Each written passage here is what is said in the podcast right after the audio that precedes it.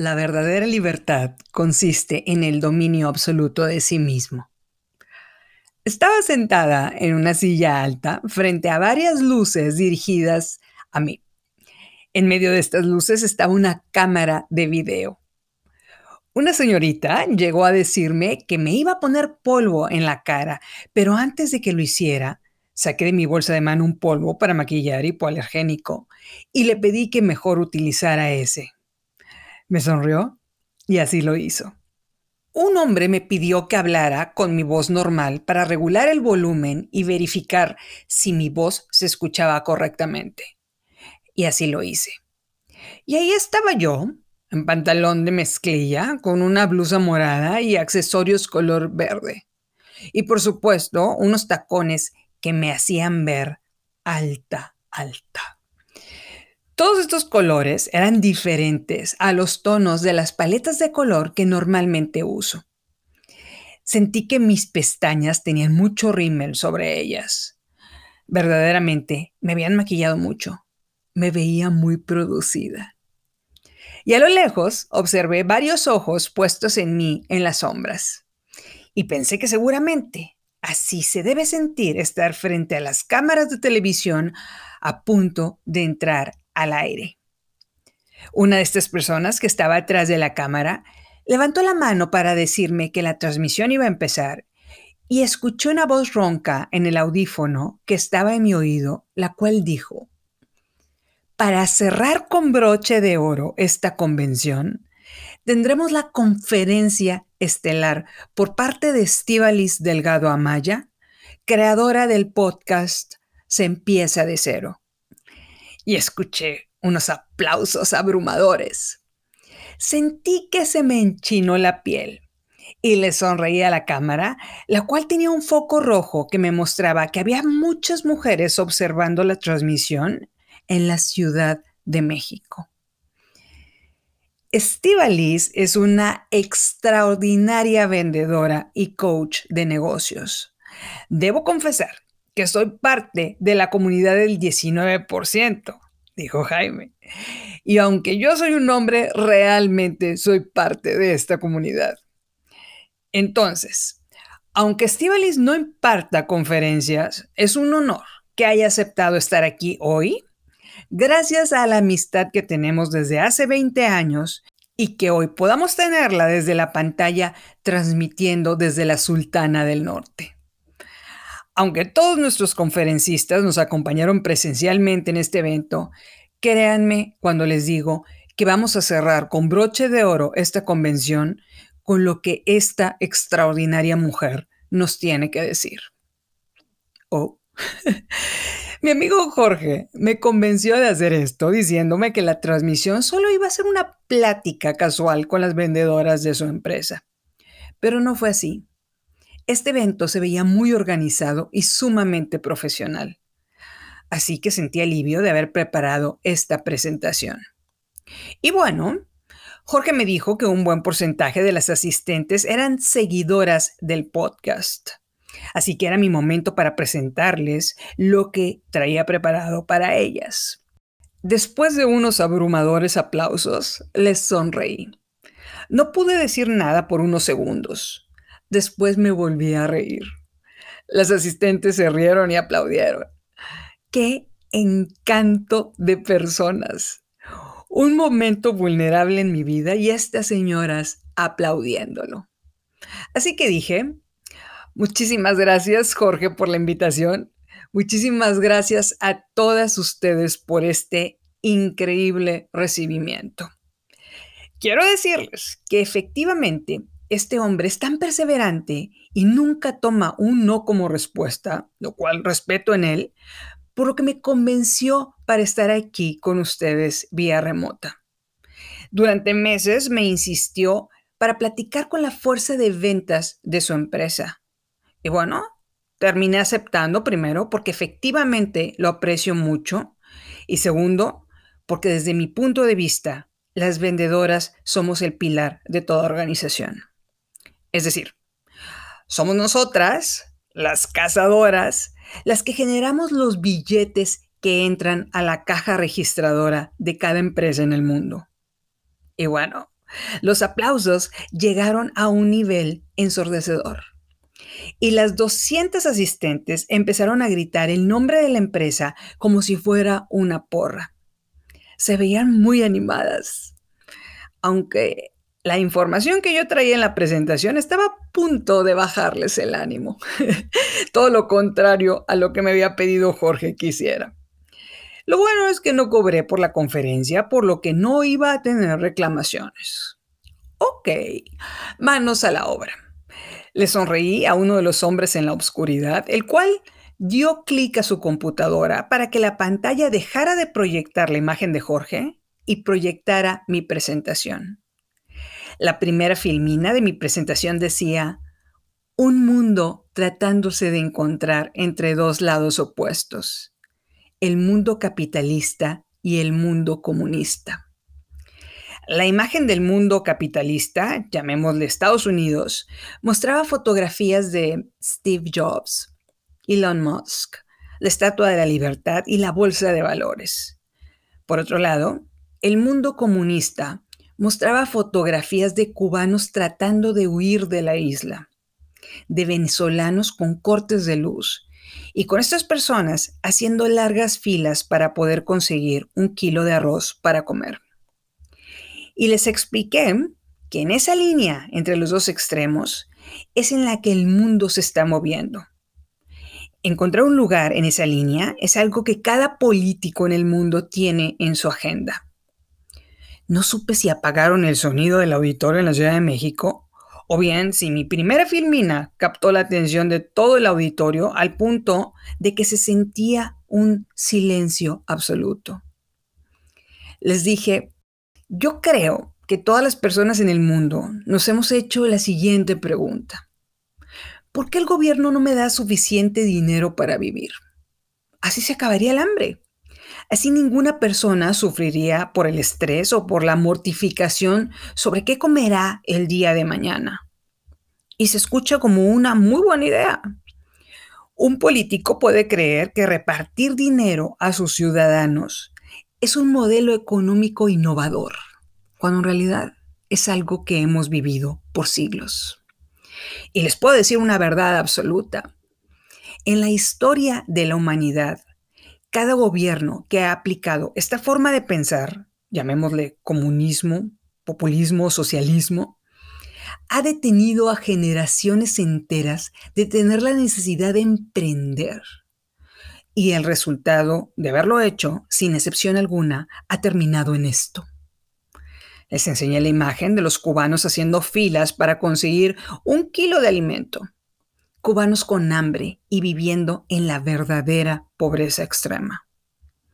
Y continué diciéndoles, para darnos una idea de por qué esta política termina en este resultado, pensémoslo de la siguiente manera.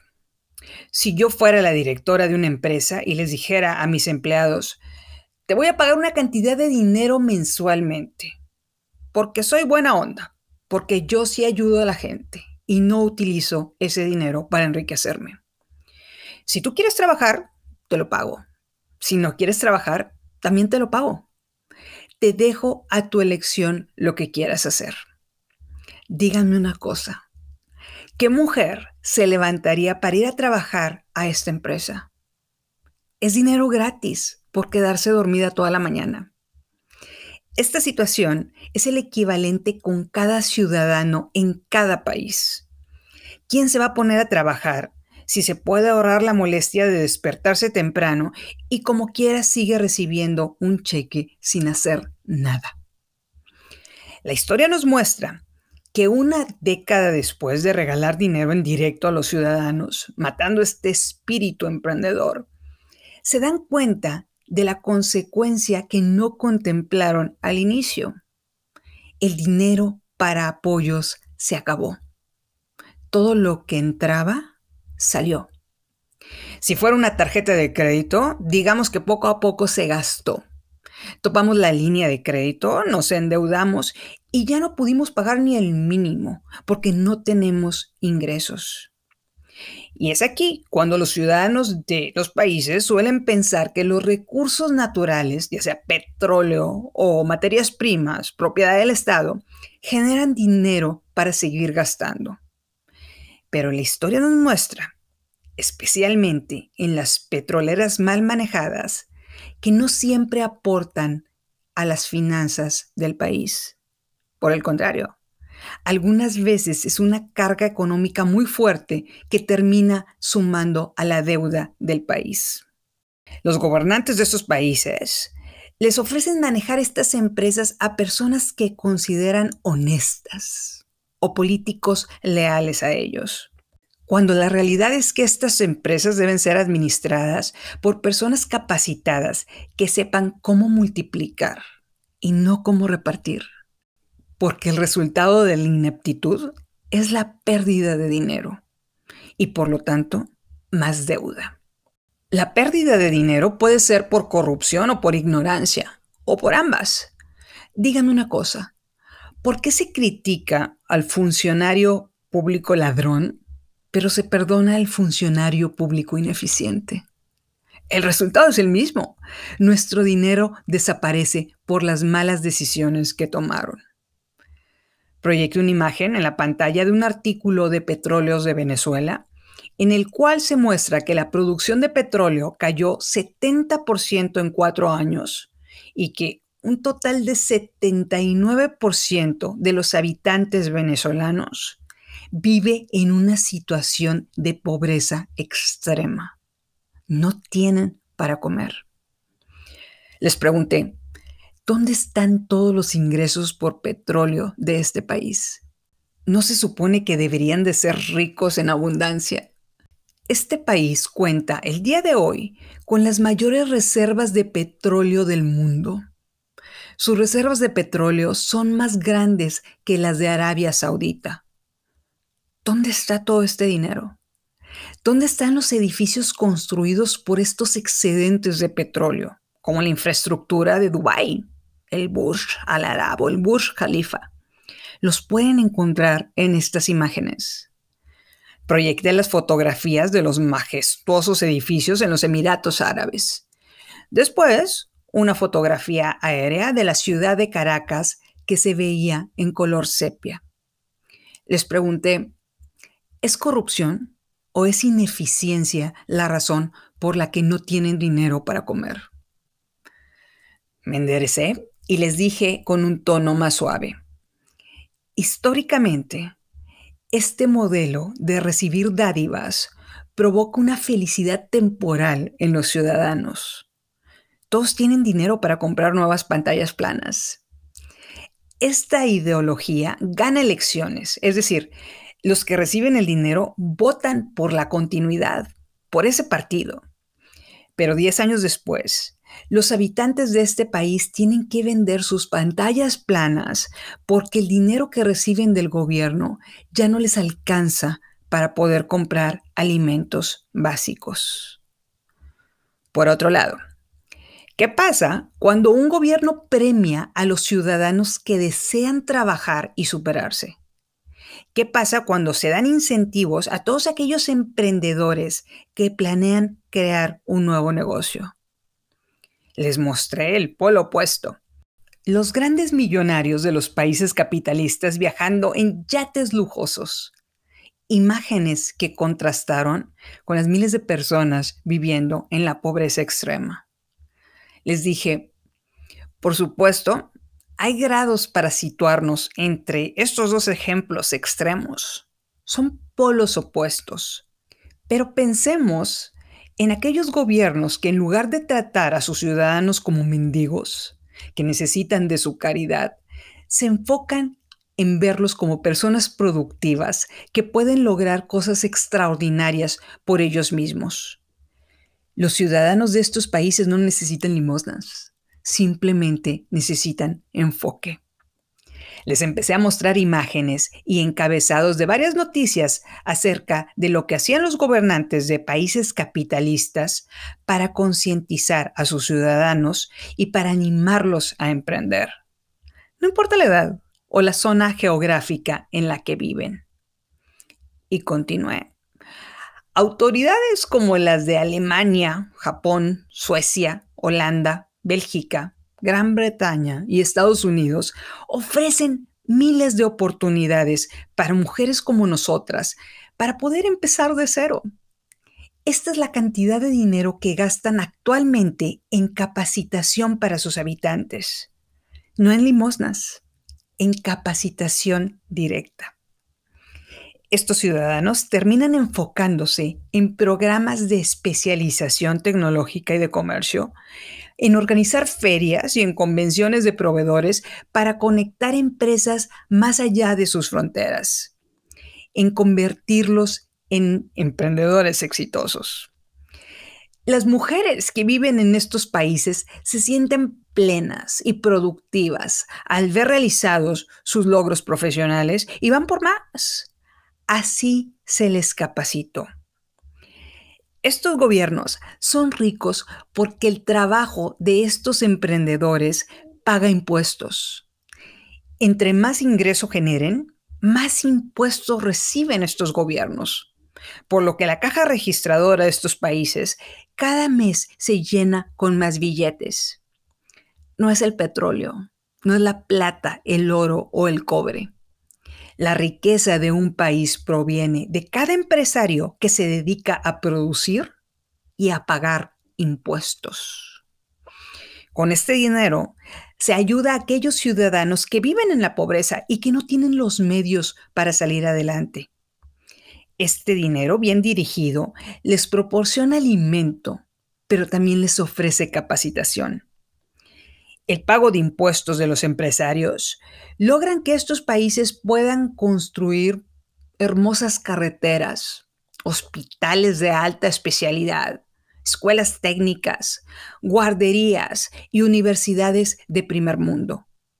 Todo esto sin que les cueste una suma adicional a sus ciudadanos.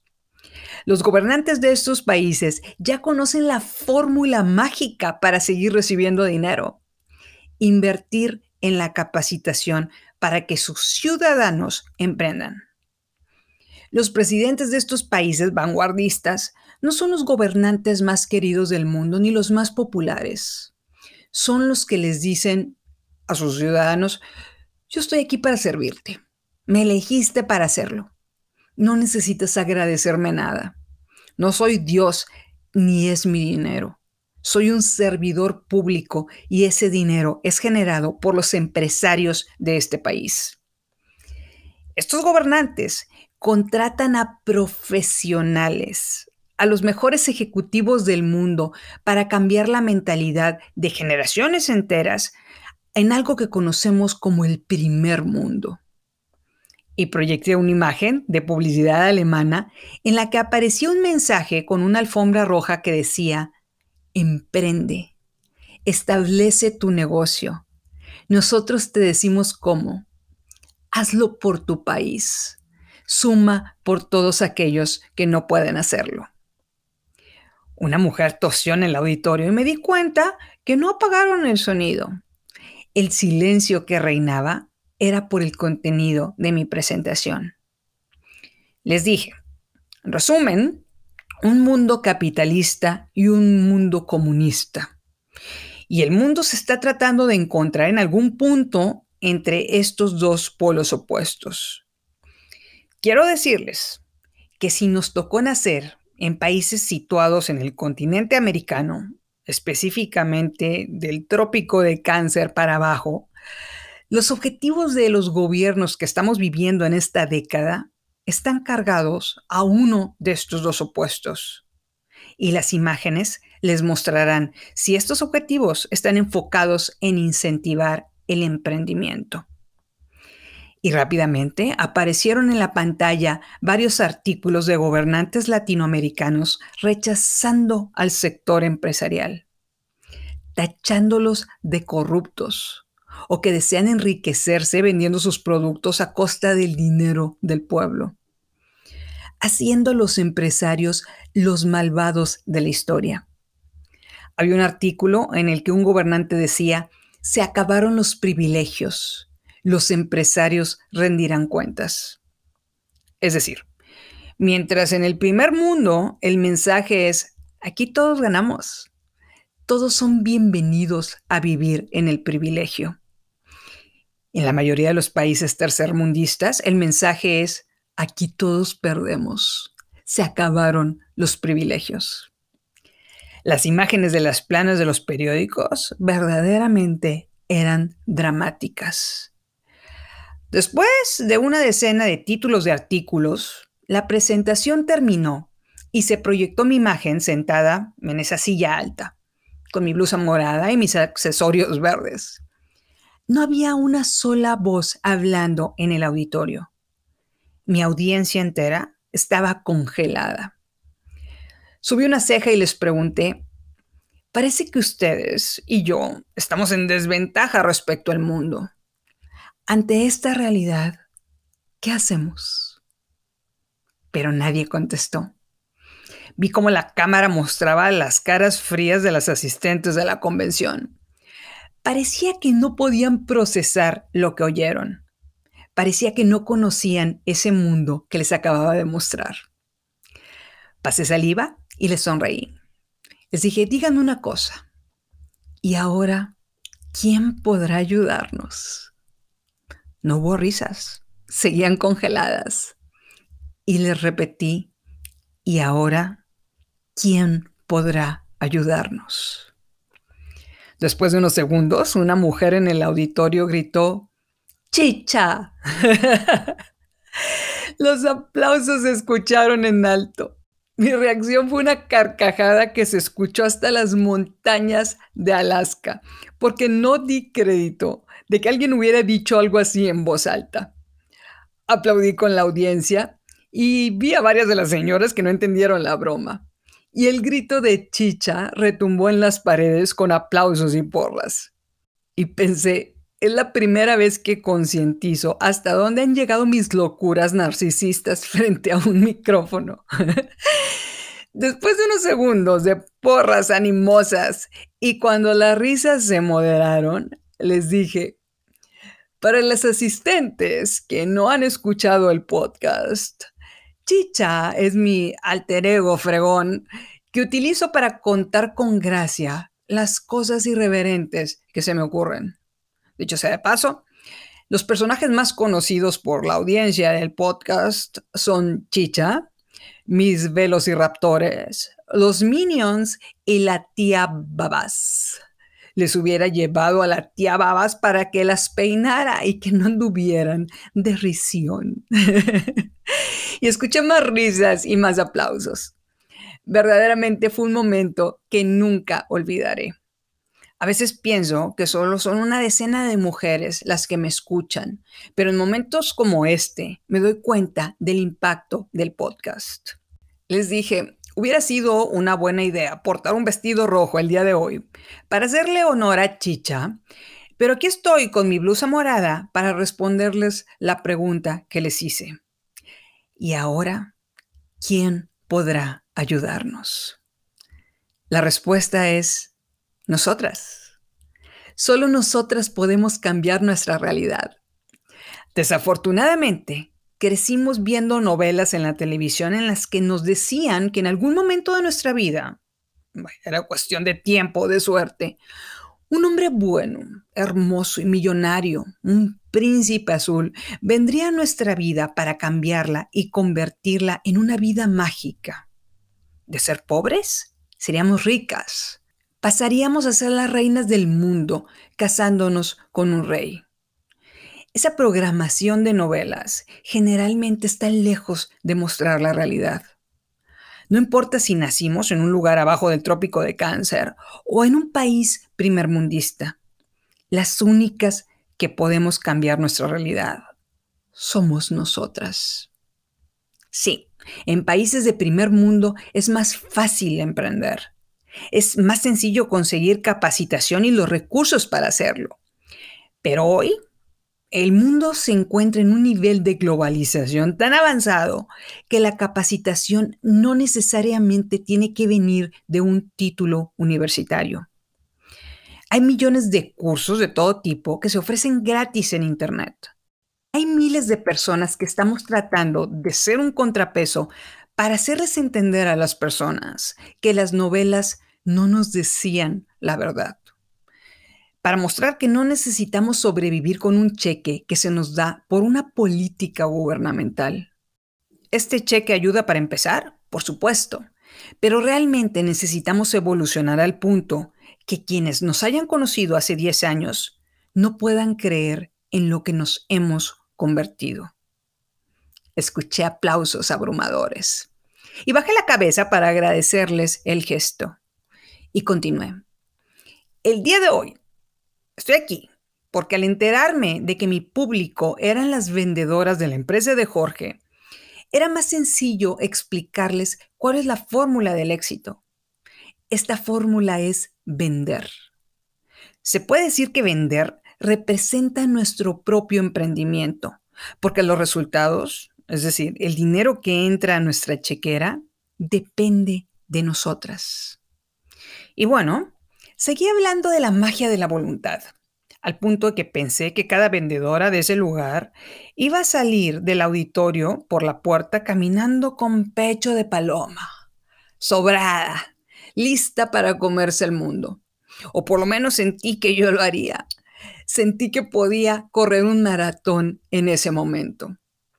Les dije que muchos de los aspectos de los que hablé estaban explicados en mi podcast, por lo que ya había un trabajo previo al que podían accesar con un clic gratis en cualquier plataforma de podcast del mundo. Ya para terminar la conferencia les dije, hay algo que les quiero compartir, porque ya se nos va a acabar el tiempo. Quiero decirles que pueden ver frente a ustedes una pantera, muy mona, vestida con una blusa color morado en esa pantalla. Una pantera que parece que sabe de lo que habla. Una mujer a la que le gusta capacitarse y le gusta compartir lo que ha aprendido. La razón por la que lo hago es porque me hubiera encantado que alguien me mostrara de lo que hablo cuando yo era una mujer joven. Me hubiera ahorrado tantos problemas. Me hubiera encantado que alguien me guiara en lugar de permitir que las telenovelas definieran cómo debía vivir mi vida. Ahorita pueden ver a una pantera, pero puedo decirles con toda honestidad que gran parte de mi vida me he comportado como un chimpancé. Pasé por todo tipo de conductas destructivas, enganches emocionales y reacciones equivocadas. Pero llega un momento en la vida de cada mujer en el que Dios nos da la oportunidad de visualizarnos frente al espejo. Y con un poco de honestidad, en este momento, nos damos cuenta de que la única forma de avanzar es desprogramando de nuestra mente las ideas basura. Hay suficiente desinformación en el mundo y en las redes sociales para distraernos culpando a villanos imaginarios y alabando a supuestos héroes mundiales sonrientes, a brillantes becerros de oro. Podemos buscar información sobre grupos de poder del mundo o podemos buscar información en nuestro interior. Me he dado cuenta que si quieres cambiar el mundo, necesitas primero cambiarte a ti misma. Si observamos con valentía el reflejo en el espejo, podemos empezar a modelar a esa mujer. El primer paso para empezar es la voluntad, pero el camino para lograrlo es la conciencia. El darnos cuenta de que victimizarnos solo nos hunde, que el miedo nos paraliza, de que cada que señalamos a un tercero, nos estamos señalando a nosotras de que para empezar a cambiar se necesita un pequeño primer paso. Se necesita trabajar como bestias, pero pensar como humanas. En palabras de George Bernard Shaw, la vida no se trata de encontrarse a uno mismo. Yo le agregaría, ni de encontrar a la persona que como magia cambiará nuestra forma de vida. La vida se trata de crearnos a nosotras mismas cada mañana, día a día.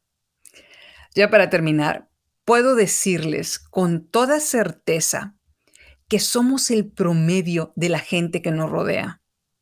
Y hoy, en esta pantalla, veo mujeres que nacieron cerca del trópico de cáncer, pero que decidieron no depender de políticas gubernamentales efectivas o fallidas. Mujeres que se adaptaron a su realidad y decidieron cambiarla. Liberaron a su bestia interna que estaba reprimida. Se fueron a casar porque está en su naturaleza hacerlo. Bestias que transformaron sus bloqueos mentales en bloques de construcción, que decidieron que nunca será suficiente. El cielo es el límite. Mujeres a las que todo su ser las empuja para lograr lo que el mundo denomina lo imposible. ¿Cómo? entendiendo que el mundo está lleno de segundas oportunidades y que con voluntad y no con limosnas o patrocinios de terceros, todos los días la vida nos da la oportunidad de empezar de cero. Los países podrán situarse en un punto entre dos extremos, pero las personas tomamos decisiones individuales para situarnos en una forma de vivir productiva en la que decidimos trabajar como capitalistas, lejos del comunismo, sin importar el país en el que vivimos. Muchas gracias a Jorge y a esta increíble comunidad por el tiempo que me dedicaron el día de hoy. Y bueno, vi aplausos abrumadores de las mujeres que se levantaron de sus asientos y la cámara captó a Jorge, el cual estaba aplaudiendo de pie con una sonrisa de complicidad sabía perfectamente que les iba a presentar algo así. Escuché dos sollozos de personas que estaban en el lugar en el que estaba transmitiendo y lo único que pensé fue, ¿cómo salgo corriendo de aquí antes de que alguien me pregunte cómo elaboré este rollo? ¿Realmente esta soy yo? ¿Es una ayuda divina la que me está iluminando para hablar? ¿De dónde brotan estas ideas? en los segundos que volteé a mi alrededor para encontrar la puerta de ese lugar oscuro, pensé, ¿cómo es posible que tenga grabadas siete temporadas del podcast en menos de dos años? Además de una temporada especial y un audiolibro. Episodios grabados en el closet de mi recámara. Episodios que se escuchan en 42 países. Y bueno, darme cuenta de este avance fue un paso adicional a mi proceso de conciencia. Quiero decirles que logré salir de ese lugar feliz, haciendo el compromiso conmigo misma de no volver a dar una conferencia.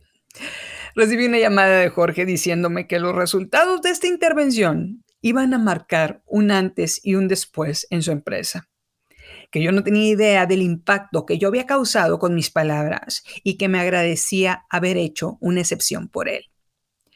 Unos días después, recibí un arreglo floral con una tarjeta que decía modificamos nuestra meta de ventas del próximo año. La nueva meta es 10 veces más grande que la anterior. Liberamos a la bestia. El cielo es el límite. Gracias por cambiarnos el rumbo con la magia de tu brújula dorada. Nos vemos en el cierre de la convención del año que entra, ahora de forma presencial. Un abrazo fuerte desde el trópico de cáncer. no venía firmada, pero no se necesitaba un garabato para saber de quién venía.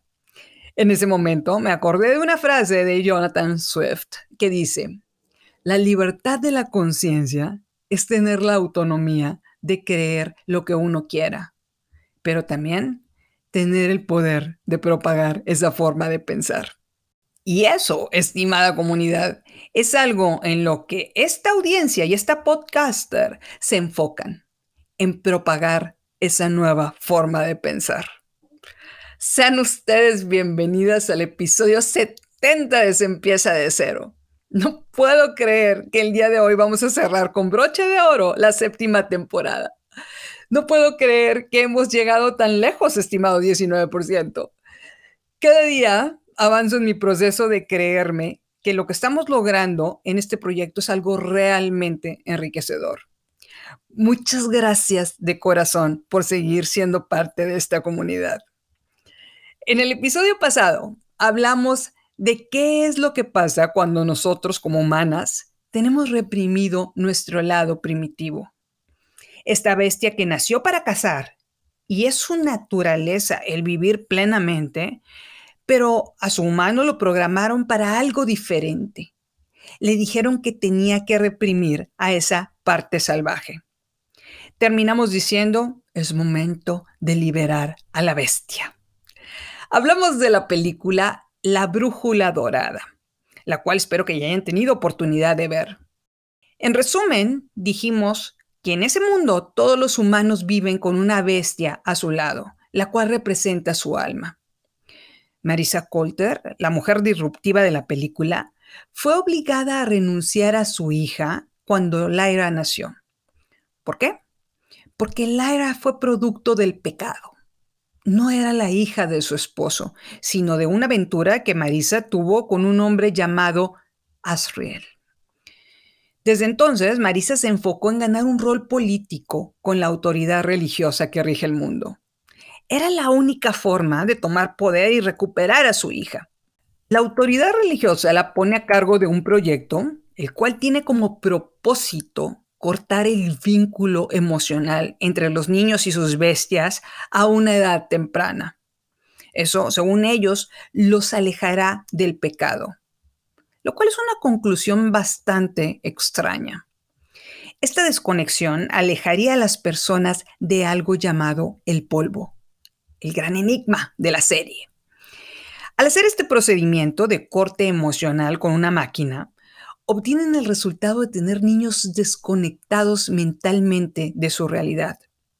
Se comportan como zombies se comportan como unos pescados nadando en una pecera, en un círculo, sin tener conciencia de lo que sucede a su alrededor. Dado que los resultados no son los que esperaban, Marisa y sus secuaces salen a buscar más niños en las calles para seguir experimentando. Se los roban. Creen que eventualmente encontrarán resultados experimentando con más niños. Estos niños y sus bestias son llevados al Polo Norte. Los empleados de ese lugar les dan de comer a los niños, les dan un lugar para dormir, los tratan amablemente, pero es cuestión de tiempo para que los metan a ellos y a sus bestias en una cápsula y con este experimento rompan el vínculo emocional entre ellos con una descarga de energía.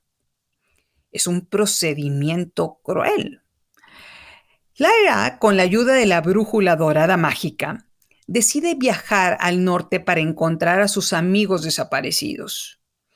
Pero en esta aventura se da cuenta de que necesita ayuda. Y alguien la convence de que tiene que encontrar a un oso acorazado, es decir, un oso guerrero llamado Yorek Bernison. Ese tipo de osos, en comparación con los osos normales, son animales que razonan y hablan como humanos. Es decir, aparte de ser unas bestias, tienen una parte racional. Hay una escena que me gustó mucho en la película y en los libros, y es en la escena que nos vamos a enfocar en este episodio. Esta escena es en la que Lyra llega a buscar al oso para pedir su ayuda y lo observa haciendo trabajos de herrería en un callejón. Lyra trata de convencer a este oso de ayudarla, pero Yorek se muestra desinteresado en hacerlo. No le importa hablar con nadie. Se abre la puerta trasera del bar en el callejón y le dan al oso una cubeta con vino. Es la forma en la que le pagan a Yorek, ofreciéndole alcohol para que siga trabajando como herrero. Lyra necesita la ayuda de este oso pero desafortunadamente él está dominado por un vicio. Digamos que este oso dejó su lado racional a un lado y está dominado por su adicción y por un episodio de frustración y de depresión emocional. Lyra, con su brújula dorada, se da cuenta que le quitaron a este oso su armadura con engaños. Los osos no tienen bestias a su lado, por lo que su armadura es su alma. Lyra le dice dónde encontrarla. Las autoridades del pueblo la tenían escondida para mantener a este oso trabajando hundido en el alcohol. La escena la pueden encontrar en YouTube como escena Lorek recupera su armadura en la brújula dorada latino. Esta escena es la perfecta descripción para mostrar el día de hoy el último infierno de nuestras vidas en esta temporada. El más peligroso de todos. El que está hasta el último aro de los infiernos. Cuando la bestia está apoderada del humano. Permítanme ponerles un par de ejemplos reales de esta situación antes de concluir con la narración de la película. El primero son obviamente las adicciones. El alcohol se apodera de nuestra parte racional y la nulifica. O las apuestas en las que se sabe como un hecho que la casa siempre gana. Pero la bestia, apoderada del humano, cree que es tan suertuda que va a poder cambiar esa realidad solo necesita una buena mano. Ejemplos más específicos. Digamos que una mujer llamada Ana tiene un problema de administración de su dinero. Digamos que tiene topadas las tarjetas de crédito y sus deudas ya son impagables. Un día se queda de ver en un centro comercial con sus amigas. De repente, se le presentan frente a sus ojos unos hermosos tacones plateados en una tienda, los cuales están en descuento. Y la vendedora le dice, realmente es un precio extraordinario. Son las rebajas más atractivas del año. No los volverás a ver en ese precio. Ana trae dinero en efectivo en su bolsa. Dinero que sabe que debe y dinero que necesita para comer pero la bestia está apoderada de su lado humano.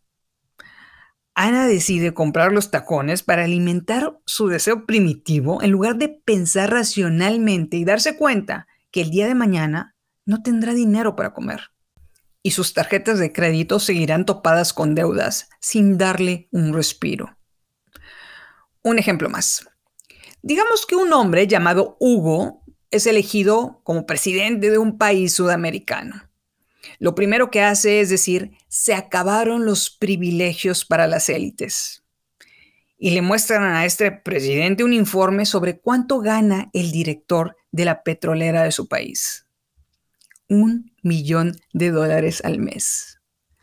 Hugo reacciona diciendo, esto es un robo, esto es inmoral. Hoy se acaba este desfalco para el pueblo de mi país el director de la petrolera es despedido, el cual toma un avión a Estados Unidos y de inmediato es contratado en una empresa de refinería porque este hombre es un profesional probado, con resultados sobresalientes. Lo contratan por el doble del dinero que estaba ganando en su trabajo anterior. El presidente Hugo le da este puesto de director general a una persona nueva, un político cercano a él, al que le pagará mil dólares al mes. Al fin y al cabo, ¿cuál es el chiste de manejar el petróleo? El petróleo se vende solo. Y dice en una conferencia, fíjense en los ahorros que estoy logrando. Se pagaba la ridícula cifra de un millón de dólares al mes en este puesto y ahora pagaremos mil dólares al mes. Eso es ser inteligente. Eso es ser ético. Resultado, la petrolera generaba 3 billones de dólares de utilidad al año, dirigida por el ejecutivo anterior, pero con el político nuevo, como nuevo director, la petrolera empieza a perder dinero. La idea de ahorrar por parte de un presidente con mentalidad cortoplacista, que no entiende lo que significa eficiencia, tuvo como consecuencia que todo el país terminará perdiendo.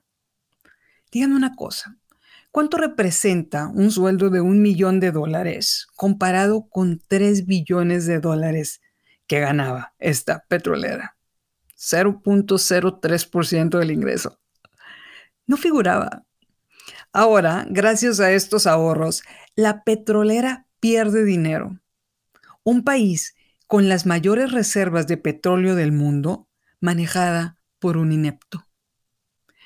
Estos son ejemplos claros de cuando la bestia está apoderada del humano, cuando las emociones pesan más que la racionalización. Esto es lo que pasa cuando dejamos que la bestia se siente a negociar en una mesa con seres racionales. Es una bestia, la cual no razona, solamente sale a cazar. Esa bestia nos da fortaleza, pero no se deben de tomar decisiones trascendentales en nuestra vida con su personalidad. La verdadera libertad consiste en el dominio absoluto de sí mismo.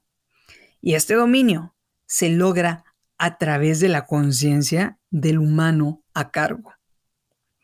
Ahora, suficientes ejemplos. Continuamos con la película. Lyra convence al oso para que no tome venganza contra los que le robaron su armadura. Le dice, sé que te lastimaron, pero si sigues peleando tus batallas emocionales, nunca podremos rescatar a los niños que tienen atrapados. En lenguaje de cancha, necesitas que tu parte racional tome el control de la situación necesitas tomar control de la bestia. Este no es el momento para dejar que ella rija tu vida. Lyra invita al oso a dejar de pelear batallas emocionales. Le dice que los resultados son más importantes. Es necesario enfocarse. Y lo convence. Finalmente llegan al lugar en el que tienen atrapados a los niños y se dan cuenta de lo que le están haciendo a ellos y a sus bestias con el procedimiento de intercesión. Están cortando el vínculo emocional. Es algo diabólico. Ella no se puede imaginar su vida sin pan. Su bestia es su alma. Lyra decide destruir este lugar y salvar a todos estos niños que están siendo utilizados para esta crueldad. Y aquí acaba la película, en la que rescatan a todos los niños que estaban encerrados y destruyen estas instalaciones de experimentación. Quiero decirles, estimado 19%, que la saga muestra muchos aspectos relevantes, pero en el último libro se muestra lo que considero más importante. Se revela qué es el polvo. Este elemento que era el gran enigma de la serie. Para mi sorpresa, al final del tercer libro se muestra que el polvo es la conciencia. Sí, señoras, ellas imaginarán mi cara cuando leí esa parte. Vi una escena en mi mente en la cual el doctor de Nueva York estaba vertiendo este polvo en la cabeza de mis minions, los cuales se comportaban como changos. Poco a poco empezaron a darse cuenta de todo lo que pasaba a su alrededor.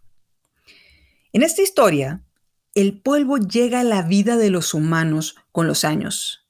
Es decir, nuestro nivel de conciencia llega con el tiempo.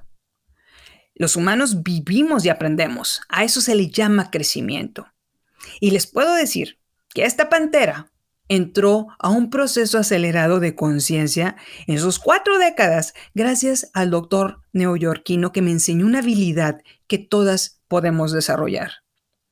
Esta habilidad se llama escuchar. Escucharnos y escuchar a nuestro alrededor.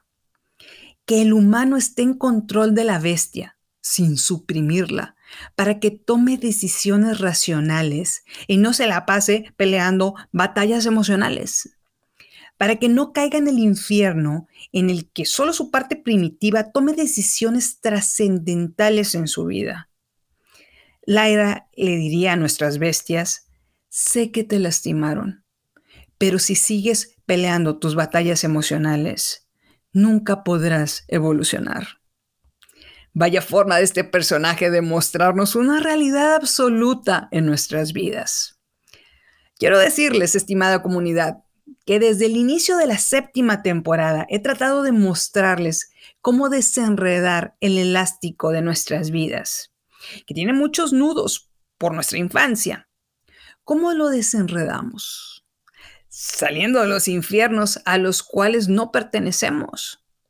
No solo conocerlos, sino tomar conciencia de que estos lugares no son apropiados para vivir. Son infiernos que nos roban nuestra identidad. Son lugares que nos quitan un pedazo de vida. ¿De qué infiernos hablamos en esta temporada? Bueno, número uno, del rechazo a ganar. Es decir, la historia de Juanito y su enfoque ejemplificado en fútbol de jugamos como nunca, pero perdimos como siempre. En contraste, la forma de pensar de los franceses en ganar como forma de vida. Infierno número dos, el humano que coronamos. Aquí pusimos un ejemplo, la historia de Galadriel, la comandante de los ejércitos del norte, y Halbrand. La historia de cuando caemos en una tendencia de coronar diablos como reyes. Tercer infierno, la lealtad a la pobreza. Las cinco lecciones de Mumu, Mohammed Al-Fayed, en la que nos muestra qué características tienen las personas que logran cambiar su realidad y salir de un estado de pobreza. Número cuatro, hundirnos en la respuesta no. También Mumu nos muestra qué hacer en caso de que la respuesta que obtengamos sea un no. ¿Cómo evitar que esta respuesta nos apague y nos debilite? Infierno número 5. Escupirle al espejo. En este episodio hablamos de qué es lo que nos incomoda de otras personas, lo cual es generalmente lo que hay que voltear a ver en nuestro interior. Si escupimos, le estamos escupiendo al espejo. Infierno número 6. El contrato emocional tóxico eterno. Este vínculo emocional que firmamos con amigos o familiares, los cuales creen que es nuestra obligación el cargar con toda la basura emocional, incluso cargar con sus compromisos y su destino. La única forma de ganar en un contrato emocional tóxico es nunca firmarlo. Infierno número 7 las decisiones que suman cero.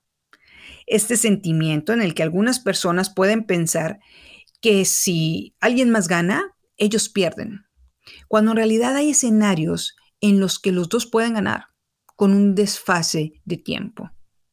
Infierno número 8. Ganar poco hoy para perderlo todo mañana. Es el nulo respeto que algunas veces tenemos hacia el futuro. ¿Por qué? Porque nuestra bestia toma decisiones que nos benefician solo hoy y nos perjudican en el futuro. Infierno número 9. El humano suprimiendo a la bestia. Un estado en el que nos domesticaron para neutralizar nuestro lado salvaje y matar la voluntad de salir a cazar en el mundo es necesario liberar a esta bestia de forma racional para que ésta nos empuje a salir a conseguir alimento. Y finalmente, el décimo infierno, la bestia en control del humano. Es cuando nuestro lado humano se ve nulificado por emociones o comportamientos destructivos. Es necesario llevar a la conciencia nuestro lado pensante y darnos cuenta que si nuestra bestia está en control de nuestro lado humano, hay que tomar el control. Hay que retomarlo. Ambas deben coexistir, pero el lado racional tiene que controlar nuestro lado primitivo. No suprimirlo, solo controlarlo. Diariamente caminamos al lado de nuestra bestia, nuestro lado feroz que lucha, y hay que cuidar que este lado feroz no haya sido debilitado con una conexión emocional que nos bloquee y que nos deje nadando en una pecera a la cual no pertenecemos. Para cerrar ya este episodio y esta temporada, quiero compartirles que me escribió un integrante de esta comunidad, Alejandra Zamora, y permítanme leerles su mensaje. Aquí va. Estivalis, amo tu podcast. Gracias por transmitirnos tu manera de pensar. Gracias por hacer que todas vayamos cambiando nuestra manera de pensar para generar más de todo. Y no estoy hablando solamente de riqueza. Sé que esto ayuda a que se genere una cadena de conciencia, como el estudio de los changos que aprendieron estando en el mismo lugar. Resumí la historia, pero seguro ya la escuchaste. Si no, te la cuento. Los minions, que ya habían recibido suficiente polvo en sus cabecillas amarillas, empezaron a saltar, pidiéndole a Alejandra que nos contara la historia. Siguen siendo minions, pero ahora son unos minions conscientes. Por supuesto que le pedí a Alejandra que me contara esta historia. Esa no me la sabía. Vivo y aprendo de mi comunidad. Lo que le suma, me suma. Así que Alejandra me relató esta historia, yo leí un poco más de esta, por lo que hoy vamos a cerrar la séptima temporada con este relato sobre los changos. Aquí va. La teoría del centésimo mono fue publicada en 1979 en un libro llamado La biología del inconsciente. El autor vivía en una isla de Japón, al lado de una colonia de changos, y un buen día él decidió darles papas para que se las comieran. Estas papas estaban sucias con tierra, es decir, no estaban lavadas, por lo que los changos las rechazaron. El cambio empezó cuando una changa joven se le ocurrió lavar una papa y al verla limpia se le hizo apetecible y se la comió.